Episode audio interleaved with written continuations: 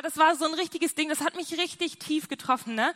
Meine beste Freundin war sechseinhalb, die, war kurz davor, in die Schule zu kommen.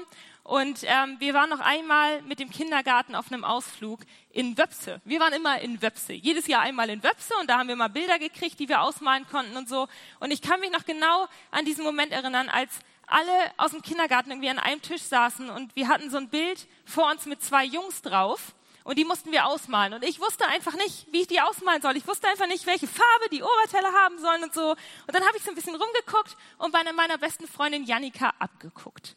Ich habe dann das, Oberteil genau gleich gemalt und das andere Oberteil auch genau gleich und die Hose auch genau gleich farbig.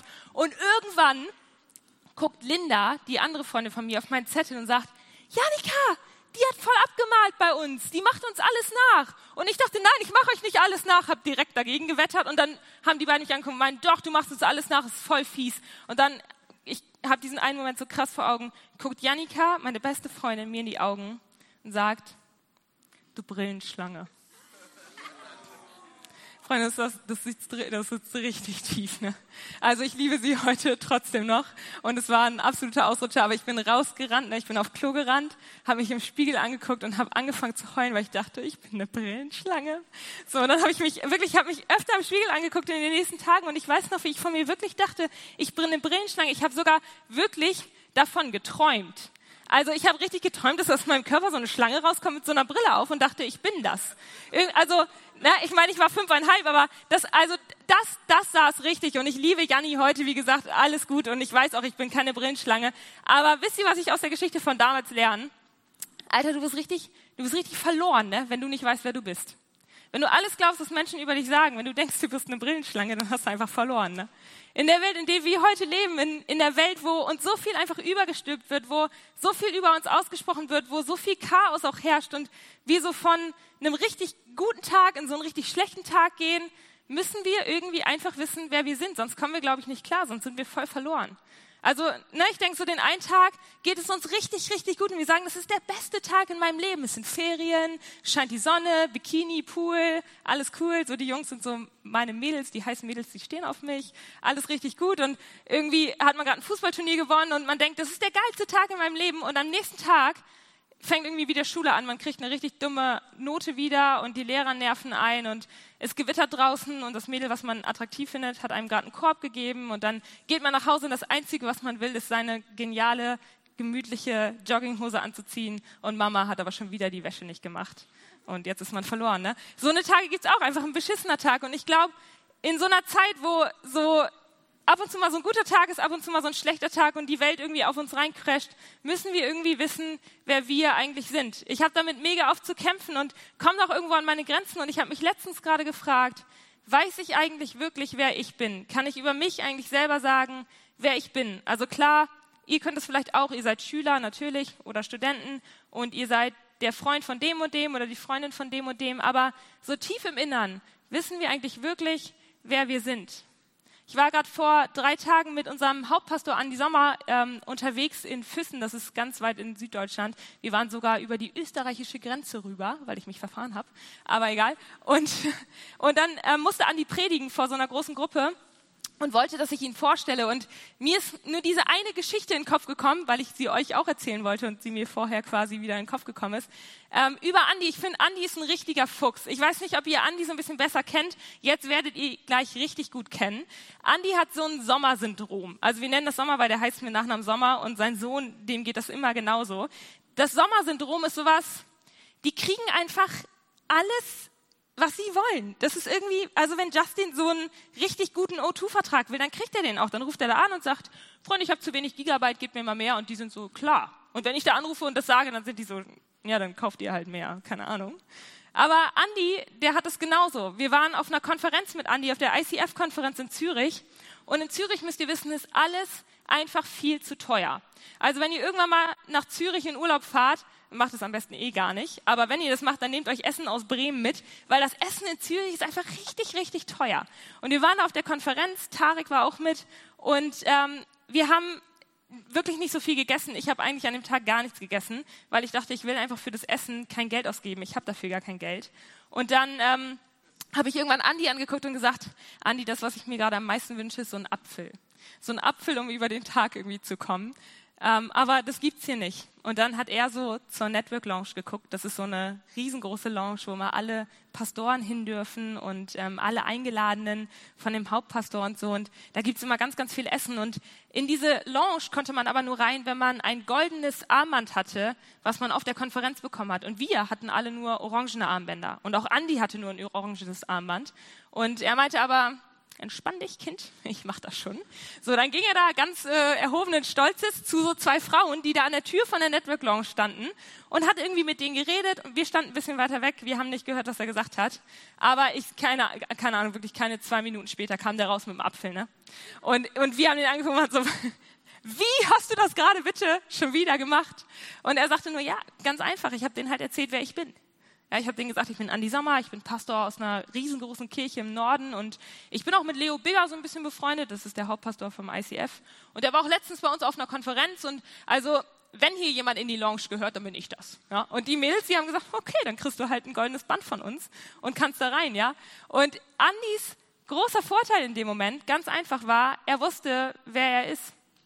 Andi wusste, was ihn ausmacht. Andi wusste, wer er ist. Und das ist so ein bisschen das, womit ich mich heute mit euch beschäftigen möchte. Und deswegen nochmal die Frage an euch. Wisst ihr eigentlich, wer ihr wirklich seid? Wisst ihr tief im Innern, wer ihr wirklich seid? Ich glaube, das ist so wichtig, dass wir wissen, wer wir sind und was uns ausmacht. Ähm, und dass wir wissen, wer wir im tief im Inneren sind. Weil das Ding ist, was wir ganz oft nicht checken, ist, dass Äußerlichkeiten irgendwann verfallen. Wir denken, wir sind Schüler, aber das ist eine Äußerlichkeit, die verfällt irgendwann. Wir denken über uns Dinge, die von Äußerlichkeiten geprägt sind und deswegen irgendwann verfallen. Und ich habe euch ein Beispiel mitgebracht, an dem ich das euch einmal einfach zeigen möchte.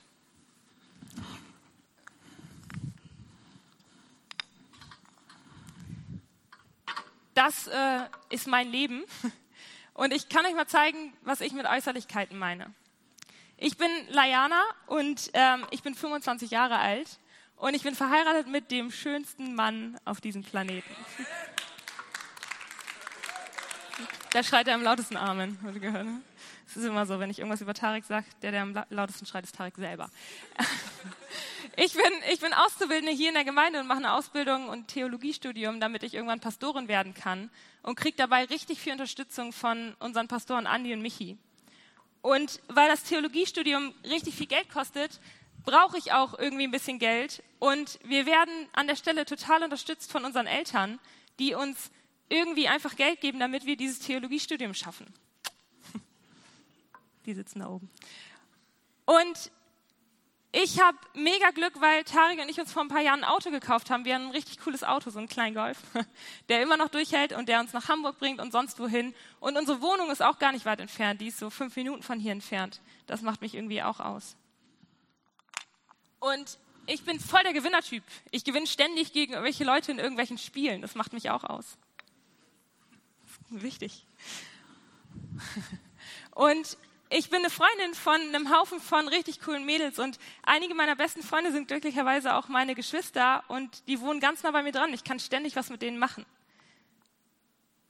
Ich hoffe, der Turm bleibt stehen. Und was gibt es noch? Ich leite ab September das coole Hope College bei uns, weil Leute zu mir sagen, ey, wir sehen dich als Leiterin und du machst das. So, und außerdem verdiene ich auch noch nebenbei ein bisschen Geld beim Chauffeurservice und kann bei Dirk auf der Arbeit arbeiten. So, das denke ich, macht mich aus. Aber wie ich gerade gesagt habe, Äußerlichkeiten sind ein Stück weit vergänglich. Und jetzt passieren Dinge wie, ich spiele gegen Joshim auf dem iPhone so ein Spiel und ich verliere. Und irgendwie sagen Michi und Andi zu mir, hey, sorry, aber du bist nicht gut genug als Hope College Leiterin. Wir sehen dich da gerade nicht. Oder unsere Eltern sagen, hey, wir wollen gerade in ein größeres Projekt investieren wir können euch gerade kein Geld mehr geben. Und dieses Ding fällt einfach um. Alles, was hier irgendwie ich mir aufgebaut habe, fällt um, weil Äußerlichkeiten einfach vergänglich sind. Und das Ding ist, deswegen sage ich, das muss tiefer gehen. Wer wir sind, wer wir tief im Inneren sind, muss tiefer gehen als diese Äußerlichkeiten, die wir denken, die uns ausmachen. Weil sonst passiert nämlich Folgendes, wir bauen uns diesen Turm auf und wenn irgendwas passiert, fällt der Turm um und wir sind irgendwie am Boden. Und da kommen wir nicht mehr hoch, weil wie sollen diese Steine jetzt auf diesen Tisch kommen, Freunde? Das macht keinen Sinn. Das heißt, es muss tiefer gehen. Wer wir sind, muss irgendwie tiefer gehen. Und ich habe mir noch eine andere Geschichte angelesen vor ein paar Jahren, die mich mega berührt hat. Die Geschichte ging um Marina Chapman. Ich weiß nicht, ob ihr von ihm mal was gehört habt. Ich stelle den Tisch mal kurz zur Seite. Marina ist eine Frau, die jetzt mittlerweile 60 Jahre alt ist und irgendwo auf einem Baum immer wieder ein Foto macht. Die steht dann oben auf dem Baum, die ist 60 Jahre alt und man sieht so Fotos von ihr im Internet. Ihre Geschichte hat ganz, ganz anders angefangen. Marina war ein fünfjähriges Mädchen in Kolumbien und ähm, sie hat einen Satz geprägt. Wenn wir nur einen flüchtigen Blick auf das erhaschen, was wir sein sollen und wozu wir bestimmt sind zu sein, verändert sich einfach alles. Ich lese es nochmal vor. Wenn wir nur einen flüchtigen Blick auf das erhaschen, was wir sein sollen und wozu wir bestimmt sind zu sein, verändert sich einfach alles. Die Welt um uns herum schreibt uns immer wieder Dinge vor und schreibt uns vor, wie wir zu sein, wie wir sein sollen. Die Welt um uns herum sagt uns, wie du zu sein sollst, wie du zu sein haben sollst, wie, wie wer du bist. Die Welt um uns herum sagt Dinge über uns aus und wir glauben sie. Ich habe das schon mal in einem Kurzinput gesagt, online bei Instagram dieses Instagram-Game sagt uns ganz oft, wer wir sein sollen. Wir gucken ständig jeden Tag da irgendwie rauf, auch bei Snapchat. Ich verstehe Snapchat immer nicht so. Deswegen bin ich nur bei Instagram unterwegs. Irgendwie alle machen ein Selfie und denken, das ist weg, aber jener macht einen Screenshot davon und das macht für mich keinen Sinn. Aber ich bin immer bei Instagram unterwegs und bei Instagram sehe ich ständig wie ich sein soll. Ich sehe, wie mein Mann aussehen sollte. Ich sehe, was ich für Klamotten tragen sollte. Ich sehe, was ich für Hobbys haben sollte, was ich für Musik hören sollte, was ich mir zum Essen machen sollte. Alles ist irgendwie in dieser Welt vorprogrammiert. Unser Umfeld bestimmt so oft, wer wir sind und wie wir sind. Und genauso war das auch bei Marina. Marina war ein fünfjähriges Mädchen in Kolumbien, was alleine auf einem Spielplatz gespielt hat. Ich weiß nicht, wie sie dahin kam und warum sie das gemacht hat, wo ihre Eltern waren, aber sie war alleine auf diesem Spielplatz. Und irgendwann kamen zwei Männer auf sie zu, die sie wahrscheinlich vergewaltigen wollten. Die hatten böse Augen und haben sie irgendwie angelockt. Und Marina hatte Angst mit ihren fünf Jahren und ist weggerannt. Sie ist einfach weggerannt und immer weiter gerannt. Rein in den Wald, ist gestolpert, ist gefallen, ist gerutscht, ist sonst wohin gekommen, stand irgendwann im Dunkeln mitten in einem Regenwald und hatte einfach nur Angst. Und sie lief weiter. Die ist immer weiter gelaufen, immer weiter gelaufen. Mit fünf Jahren irgendwo in Kolumbien im Regenwald. Und irgendwann ist sie müde geworden und ist eingeschlafen und am nächsten Morgen aufgewacht, mitten in der Dunkelheit und ist weitergerannt, weil sie Angst hatte, immer weiter gerannt, weiter rein in irgendein Dickicht, wo sie niemand mehr gefunden hat. Und nach ein paar Tagen hat sie Hunger gekriegt und hat das gegessen, was irgendwie da war in der Nähe und hat angefangen, sich so zu versorgen. Und man liest in dem Buch, was sie geschrieben hat, nur darüber, dass wahrscheinlich Wochen später Affen auf sie zugekommen sind und sie mitgeschleppt haben. Und dieses fünfjährige Mädchen hat angefangen, mit Affen zu leben, hat angefangen, Überreste von anderem Essen zu essen, hat angefangen, Feigen zu essen, hat angefangen, auf Bäume zu klettern, hat angefangen, auf Bäumen zu schlafen. Sie hat vollkommen vergessen, wer sie war, wusste überhaupt gar nicht mehr, wie man eine normale Sprache spricht und hat irgendwie mit Affen gelernt zu kommunizieren. Und hat unter ihnen gelebt. Und man liest davon in ihrem Buch, dass sie acht Jahre später von anderen Männern gefunden wurde, und in die Prostitution genommen wurde und dort aber befreit wurde und aufgenommen wurde in einem normalen amerikanischen Haushalt. Und Menschen haben sie da großgezogen, haben ihr mit 14 Jahren normale englische Sprache beigebracht und sie hat angefangen, sich wieder langsam zu zivilisieren und hat dann irgendwann ein Buch geschrieben und ist jetzt mit 60 irgendeine Frau, die auf Bäume klettert und trotzdem normal lebt. Ähm, mich hat die Geschichte, als ich sie gehört habe, ziemlich berührt, weil ich dachte, wie kann das sein? Wie kann ein Mensch komplett vergessen, wer er ist und einfach acht Jahre lang mit Affen leben? Die wusste nicht mehr, dass es noch was anderes gibt. Irgendwann gab es so einen so Game Changer in ihrem Leben. Das muss mit 13 Jahren gewesen sein, kurz bevor sie von den Männern gefunden wurde. Da war sie, sie schreibt, sie war oben auf einem Baum in den Gipfeln und hat nach unten geguckt und hat auf dem Boden gesehen, wie etwas sehr, sehr doll reflektiert und irgendwie so Lichter gegen die Bäume wirft. Und das hat sie nicht losgelassen, deswegen ist sie runtergeklettert vom Baum und, und auf dieses etwas zugegangen und hat sich davor gekniet und hat es angeguckt und irgendwann vor sich gehalten und festgestellt, dass sie etwas anderes dort drin sieht. Und es hat eine Zeit wohl gedauert, aber irgendwann hat sie gecheckt, dass sie sich selber sieht. Da war ein Spiegel irgendwo auf dem Boden, mitten in einem Wald. Und sie hat ihr eigenes Spiegelbild gesehen. Und in dem Moment hat es bei ihr Klick gemacht und sie dachte, das, was ich hier mache, bin nicht ich. Ich bin nicht dazu berufen, Feigen zu essen. Ich bin nicht dazu berufen, auf Bäumen zu schlafen. Das bin irgendwie nicht ich. Und ich lese euch nochmal den Satz vor, den sie dazu schreibt, wenn wir nur einen flüchtigen Blick auf das erhaschen, was wir sein sollen und wozu wir bestimmt sind zu sein, verändert sich einfach alles. Für Marina hat sich in dem Moment einfach alles verändert. Sie hat gecheckt, was habe ich die letzten acht Jahre gemacht? Ich bin kein Affe. Ich bin ein Mensch. Das bin, wer ich bin. Und ich muss anfangen, das wieder zu leben. Und ich darf das jetzt wieder leben, weil ich es verstanden habe. Und mein erster Punkt, den ich uns heute Abend mitgebracht habe, den ich gerade schon ein paar Mal gesagt habe, ist, du musst wissen, wer du bist. Um hier in dieser Welt klarzukommen, musst du wissen, wer du bist. Und die Bibel sagt uns das ganz, ganz klar. Die Bibel sagt ganz klar, wer wir sind und wer wir nicht sind. Wir sind nicht bestimmt dazu, in Angst zu leben. Es steht in der Bibel, wir sind nicht dazu bestimmt, in Angst zu leben. Wir sind nicht dazu bestimmt, hoffnungslos zu leben. Wir sind nicht dazu bestimmt, uns Gedanken über die Vergangenheit zu machen und uns immer wieder darum zu kreisen, was wir falsch gemacht haben. Wir sind nicht dazu bestimmt, uns mit anderen Menschen zu vergleichen. Wir sind nicht dazu bestimmt, darauf zu hören, was andere über uns aussprechen, sondern darauf zu hören, was die Bibel über uns ausspricht. In der Bibel steht in Epheser 1, Vers 18, ihr könnt es alle mitlesen, er öffne euch die Augen, damit ihr seht, wozu ihr berufen seid, worauf ihr hoffen könnt und welches unvorstellbar reiche Erbe auf alle wartet, die zu Gott gehören. Oder in einer anderen Übersetzung heißt es, er gebe euch euren Herzen erleuchtete Augen, damit ihr seht, zu welch großartiger Hoffnung er euch berufen hat und damit ihr wisst, wie reich das herrliche Erbe ist, das auf euch die Heiligen wartet. Jesus muss uns die Augen öffnen, damit wir sehen, wozu wir berufen sind. Hey, um den Alltag zu meistern, müssen wir wissen, wer wir sind. Und um zu wissen, wer wir sind, müssen wir Gott suchen und müssen darauf hören, was er über uns sagt. Und ich glaube, genauso wie in Marinas Geschichte sie sich so einen Spiegel vorgehalten hat, dürfen wir uns die Bibel zur Hand nehmen, das manchmal irgendwie so uncoole und langweilige Buch und dürfen darin aber lesen, was eigentlich über uns ausgesprochen wird und wer wir eigentlich wirklich sind. Und ich glaube, Freunde, der Teufel hat an der Stelle keine Angst davor, dass wir wissen, wer wir sind. Der Teufel hat keine Angst davor, vor dir. Der Teufel hat keine Angst vor dir. Der Teufel hat keine Angst vor deinen Talenten, vor deinen Freunden, für, vor, das, vor deiner Möglichkeit, für dem, was du kannst. Das Einzige, wovor sich der Teufel so richtig fürchtet, wo ihn die Knie, glaube ich, anfangen zu schlottern, ist, wenn wir anfangen zu realisieren, wer wir in Jesus sind. Ich glaube, das lässt den Teufel erzittern, da wo er gerade ist, wenn er sieht, wie wir realisieren, wer wir in Jesus sind und was Jesus über uns ausspricht. Wir sind, und auch das steht in der Bibel, wir sind berufen, glücklich und voller Freude zu sein und voller Hoffnung zu sein, weil er für uns gestorben ist. Wir sind berufen, geliebt zu sein.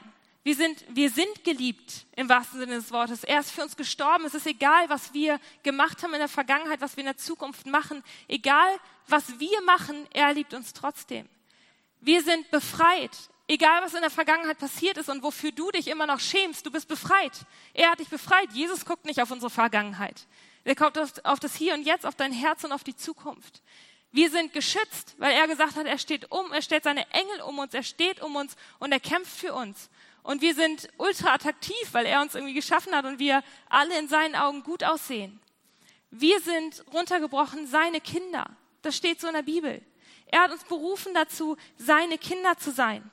In 1. Epheser 1, Vers 5 steht, von Anfang an hat er uns bestimmt dazu, seine Kinder zu sein. Und wenn ich das verstanden habe, wenn ich das kapiert habe, dass ich sein Kind bin, dann kann ich auf einer ganz anderen Grundlage mein Leben aufbauen dann kann ich mir so eine Platte nehmen. Das ist die Gewissheit, das ist die Grundlage, dass ich Gottes Kind bin und kann anfangen, mein Leben darauf aufzubauen. All das, was irgendwie zu mir gehört, dass ich Layana bin und 25 bin und dass ich einen Mann habe, den ich lieben kann, weil Gott mir gezeigt hat, wie ich lieben kann. Und dass ich eine Berufung habe zur Pastorin und egal, was jemand anders sagt, Gott hat mich berufen. Und dass ich versorgt bin und egal, wo das Geld herkommt, aber Gott versorgt mich.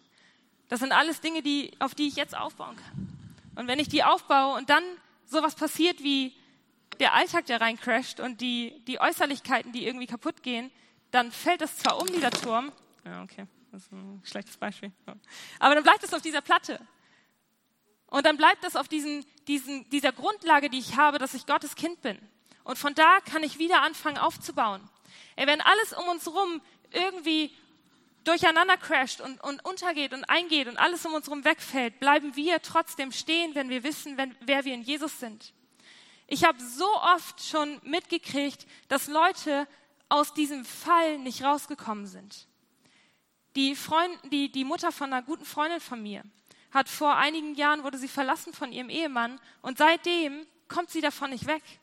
Die lebt total in Misere und, und ihr geht es und geht es nicht gut, weil sie nicht davon loskommt, dass sie eine eigenständige Person ist, die von Jesus geliebt ist und sich nicht definieren muss über ihren Ehemann. Oder ich habe einen Freund, der seit Jahren denkt, er hat einfach zu wenig Geld und dadurch definiert er sich, darüber definiert er sich und er sagt ständig, ich kann nicht glücklich sein, weil ich habe einfach nicht genug Geld. Oder einen anderen Typen, den ich kenne, der immer dachte, er wird Fußballprofi und dann ist sein Knie kaputt gegangen und seitdem kommt er einfach nicht mehr aus, diesen, aus dieser Misere raus und er hat keinen Bock mehr auf die Zukunft und weiß nicht, wo er weitermachen kann. Aber das Ding ist, diese Sachen, Leute, sind alle nur Oberflächlichkeiten. Das macht uns nicht aus. Das macht dich nicht aus. Dein Knie, was kaputt ist, obwohl du Fußballprofi werden wolltest, das macht dich nicht aus. Du als Single, obwohl all deine Freunde vergeben sind, das macht dich nicht aus. Der Typ, der dich letzte Woche verlassen hat und gesagt hat, du bist nicht gut genug für ihn, das macht dich nicht aus. Das Geld, was du nicht hast, obwohl du dir ein iPhone kaufen willst, das macht dich nicht aus. Und auch das iPhone würde dich nicht ausmachen. Das alles macht dich nicht aus. Wenn alles um dich rum irgendwie eincrasht, macht dich nur eine einzige Sache aus. Das, was dich ausmacht, ist Jesus. Seine Liebe für dich. Dass du von ihm berührt wurdest, dass du von ihm berufen wurdest. Seine Liebe für dich macht dich aus. Und die Antwort auf die Frage, wer du bist, ist ganz eindeutig. Du bist Gottes Kind. Und wenn alles um dich rum zusammencrasht und du nichts mehr hast, was macht dich dann aus? Immer noch Jesus, weil er nicht weggeht. Er hört nicht auf, da zu sein. Er verlässt dich nicht. Und wenn alles um dich rum weg ist, wenn du keine Freunde mehr hast, wenn deine Familie dich verlässt, wenn deine Schulnoten beschissen sind, wer bist du dann trotzdem? Du bist trotzdem immer noch sein Kind. Egal was passiert. Egal wie verletzt du wurdest von anderen Leuten. Egal was andere Menschen über dich aussagen ob du nicht schön bist, ob du eine Brillenschlange bist, ob du nicht talentiert genug bist. Du bist immer gut genug für ihn. Du bist kein Fehler. Du bist sein Kind. Ich lese das nochmal vor. In Epheser 1 steht das. Von Anfang an hat er uns bestimmt dazu, seine Kinder zu sein. Von Anfang an. Es gab nichts davor. Das, das Erste, was er gesagt hat, als er dir in die Augen geschaut hat, war, das ist mein Kind. Das werde ich nicht mehr loslassen. Wie so ein Vater, der, der hinter seinem Kind herrennt, der alles für sein Kind tun würde. Ich lasse dich nicht mehr los, du bist mein Kind. Und ich weiß, dass es oft irgendwie so was Schnulziges ist, wenn man so hört, Jesus schreibt so einen Liebesbrief an einen. So eine Liebesbriefe in, in irgendwelchen Andachtsbüchern fangen ganz oft damit an, dass, dass da zitiert wird, hey, in der Bibel steht, Gott sieht alles von dir. Er kennt jedes Haar auf deinem Kopf. Gott kennt deine Gedanken, aber lasst euch das mal auf der Zunge zergehen. Jesus kennt uns durch und durch. Der sieht alles. Der kennt jeden einzelnen deiner Gedanken, Mann. Der sieht, wo du hinguckst. Der sieht auch, dass du dem Mädel da hinten hinterher geguckt hast und ihr auf den Po guckst und dir nichts sehnlicher wünscht, als dass sie dich anguckt. Er sieht alle deine Gedanken. Der sieht, dass du vor deinen Kumpels auf den coolsten Macker tust, aber zu Hause im Bett liegst und dich eigentlich alleine fühlst und denkst, warum ist hier niemand? Aber checkst du nicht, dass da immer jemand ist? Er ist immer da. Und er ruft immer nach dir. Und er sieht auch, dass du dir bei Instagram alle möglichen Bilder von irgendwelchen Mädels anguckst und dabei denkst, ich werde nie so schön sein. Und dass du ständig den Mädels hinterher guckst, die alle diesen neuen Fiederpulli tragen und du denkst, du hast deine Mama gerade überredet gekriegt, dass sie dir die Adidas-Schuhe kauft. Er sieht die Gedanken, dass du denkst, ich werde niemals so viele Likes auf mein Bild kriegen und ich werde niemals so gemocht werden wie dieses andere Mädel. Aber checkst du nicht, dass er dich so verdammt schön findet? Nichts ist für ihn schöner als wir. Von Anfang an hat er gesagt, wir sind seine Kinder. Und egal, was um uns herum passiert, egal, was auf uns einkrischt, egal, was andere Leute sagen, wer wir sind, ist eindeutig, wir sind Jesu Kinder. Nichts anderes. Und darauf können wir unser Leben aufbauen. Aber tief im Innern müssen wir wissen, wir sind seine Kinder. Und dann habe ich einen zweiten Punkt. Und der ist, da ist eine Kraft, die entfesselt wird, wenn wir verstehen, wer wir sind. Wenn wir wissen, wer wir sind, und das wissen wir jetzt, wir sind seine Kinder, wird eine Kraft entfesselt. Und die ist so unfassbar groß. Und jetzt kommen wir auf Karl L. zurück. Einer hat es hier vorhin schon gerufen. Karl L. ist der Name für Clark Kent, der eigentliche Name. Clark Kent ist, ist ein normaler Bürger aus Amerika, der, der in Kansas lebt. Und als er damals vom anderen Planeten auf die Welt geschickt wurde von seinen Eltern, wurde er noch Karl L. genannt. Und dann wurde er auf die Welt geschickt, auf unsere Erde und hat angefangen zu leben und wurde von normalen Eltern aufgezogen. Und irgendwann stellt er fest, da ist ein Autounfall und er war mitten im Autounfall und er wurde nicht verletzt und alles um ihn herum macht plötzlich keinen Sinn mehr und er lebt im größten Chaos und ist so, was ist falsch mit mir? Warum wurde ich gerade nicht in diesem Autounfall verletzt? Warum kann ich plötzlich so schnell laufen und warum kann ich meine Hand in so einen Häcksler stecken und die wird nicht zerfetzt? Was ist falsch mit mir? Und er fängt an, sich Gedanken zu machen und denkt, ich, ich muss hier weg, ich weiß nicht, was, was da los ist, aber das, das möchte ich nicht. Ich möchte diese Kraft in mir gar nicht haben. Ich weiß nicht, was das ist. Das macht mir Angst. Und dann setzt sich sein, sein irdischer Vater mit ihm hin und sagt ihm, hey, das liegt daran, dass du gar nicht, eigentlich gar nicht klar kennt bist, sondern du bist Karl L. Du kommst von einem anderen Planeten und du bist hier auf dieser Welt, um Superman zu sein und um viele Menschen zu retten und vielen Menschen das Leben zu zeigen. Und als Clark Kent das versteht, dass er eigentlich Karl L heißt, fängt er an, seine Kraft zu benutzen und Superman zu sein. Und ich weiß, das ist ein komischer Comic und vielleicht nochmal ein Film für einige, aber ich sehe dieses Prinzip voll oft in unserem Leben. Jesus hat uns eine Identität gegeben, die wir erstmal entdecken müssen. Dass wir seine Kinder sind, müssen wir entdecken und begreifen und dann kann eine Kraft in uns freigesetzt werden, die nicht von dieser Welt ist, Leute. Dann kann eine Kraft in uns freigesetzt werden, die andere Menschen verändern kann, die andere Menschen heilen kann. Jesus ist von dieser Erde gegangen und hat gesagt, ich möchte euch was hinterlassen. Ich hinterlasse euch eine Kraft, womit ihr andere Menschen zu mir führen könnt. Ich hinterlasse euch eine Kraft, wenn ihr als meine Kinder meinen Namen ausschreit, dann werden Wunder passieren. Wenn ihr versteht, dass ihr meine Kinder seid, dann wird eine Kraft freigesetzt, die nicht von dieser Welt ist. Dann könnt ihr, dann habt ihr einen Glauben, der Berge versetzen kann. Dann könnt ihr Heilung und Wunder sehen. Wenn ihr versteht, dass ihr meine Kinder seid und meinen Namen aussprecht, könnt ihr Wunder erleben. Und ich möchte, steht mal mit mir auf, ich möchte, dass wir das als Blaze und wir als Bremer Jugenden, wir als, als Norder Gemeinden, ich möchte, dass wir verstehen, dass wir eine Kraft in uns haben und die wird freigesetzt, wenn wir verstehen, dass wir seine Kinder sind. Wir haben das vorhin die ganze Zeit gesungen, Jesus, Jesus. Wenn wir seinen Namen aussprechen, dann verschwindet Dunkelheit. Und ich will, dass wir das verstehen, wenn wir diesen Namen aussprechen, wir als seine Kinder, dann verschwindet Dunkelheit wirklich. Das ist nicht was, was wir einfach nur so singen. Das passiert auch wirklich. Wenn wir seinen Namen aussprechen und wissen, dass wir seine Kinder sind, dann können Menschen geheilt werden. Wir können über Leute beten und das wird eine gute Geschichte werden. Wir können um Dinge bitten bei ihm und er wird sie uns geben. Das steht so in der Bibel. Wenn ihr in meinem Namen um etwas bittet, dann werdet ihr erhalten. Leute, und das ist eine Kraft, die können wir uns eigentlich gar nicht vorstellen, aber ich will euch herausfordern, dass ihr das für euch annehmt.